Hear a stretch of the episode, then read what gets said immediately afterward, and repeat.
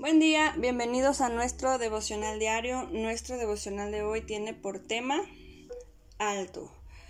En nuestro caminar llega un momento donde debemos parar, donde tenemos que hacer un alto y reflexionar cómo es que estamos viviendo.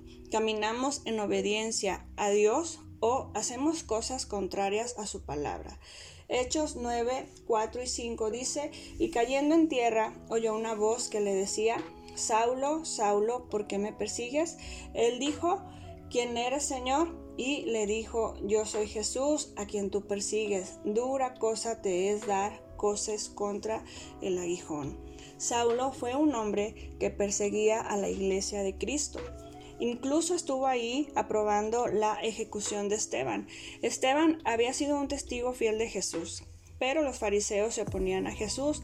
Saulo escuchó, vio y aprobó lo que le hacían a Esteban y hasta se unió a ellos, yendo de casa en casa y sacando a los cristianos de sus hogares y enviándolos a la cárcel.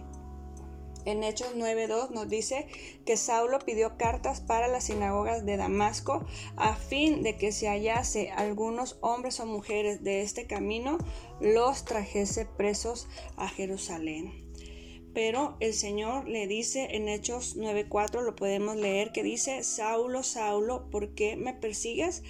Ahí Saulo estaba yendo en contra de los cristianos, de aquellos hombres y mujeres que seguían a Jesús, porque Saulo estaba convencido de que ellos estaban equivocados y si tenía que matarlos lo haría pero Dios tenía cuidado de sus hijos, de aquellos que le amaban, de aquellos que lo habían seguido, pero también tenía un propósito para Saulo. Saulo iba camino a Damasco y ahí Dios le dice, alto Saulo, lo que estás haciendo no es correcto. Dice que iba por el camino hacia Damasco y repentinamente le rodeó un resplandor de luz del cielo. Ahí escucha la voz de Dios y tiene un encuentro con Jesús. Saulo creyó que todo aquello que él hacía, el perseguir a los cristianos y meterlos en la cárcel, era algo que estaba bien, era su creencia. Él se resistía a creer que estaba mal.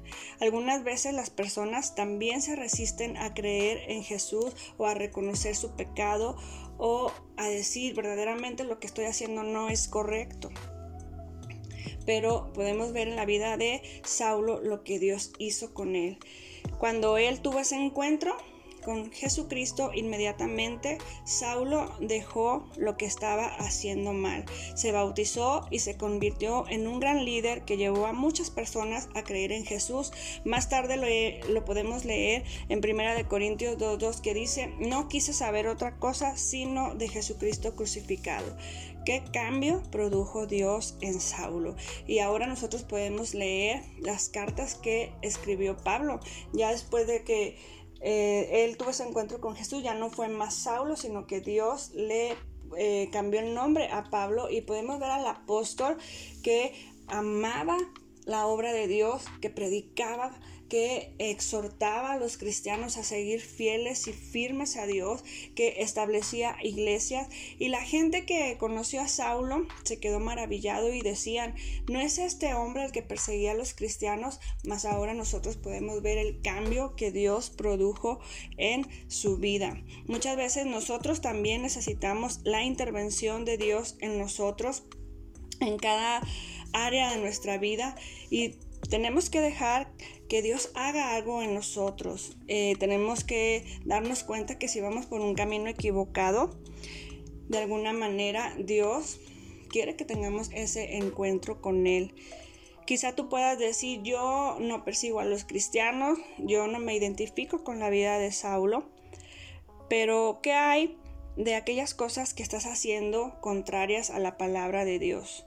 Ahí es donde tenemos que hacer ese alto donde tenemos que detenernos y pensar cómo está nuestra vida delante del Señor. Si tú te congregas, si tú dices ser cristiano, ¿qué es lo que sale de tus labios?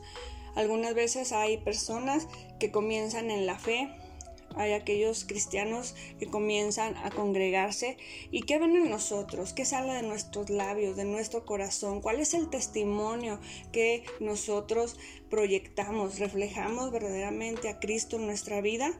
Bueno, pues ahí es donde nosotros podemos también ser partícipes para que la obra del Señor sea extendida y no ser de tropiezo para algunas personas. Así que en este día y con este devocional yo te invito a reflexionar, a que hagas un alto en tu vida y pienses cómo ve Dios tu corazón. Cómo es que tú estás delante de Señor, estás caminando correctamente, estás viviendo en obediencia o estás haciendo cosas contrarias a la palabra del Señor.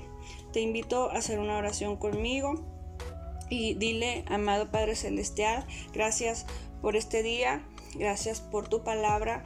Te pido con todo mi corazón que me ayudes a caminar siempre en obediencia a ti, a hacer las cosas que a ti te agradan, que no me encuentres, Señor, haciendo cosas que te desagradan, oyendo en contra, Señor, de tu voluntad, de tus propósitos, sino que siempre tu Espíritu Santo me guíe, me aconseje y yo pueda ser de bendición a otros, Señor, más aún aquellos que comienzan en la fe, que de mis labios, Señor, siempre salgan palabras de bendición y que mis frutos Señor, eh, sean los frutos del Espíritu Santo, mi Dios, reflejados eh, en mi vida y puestos en práctica, Dios, en el nombre de Jesús.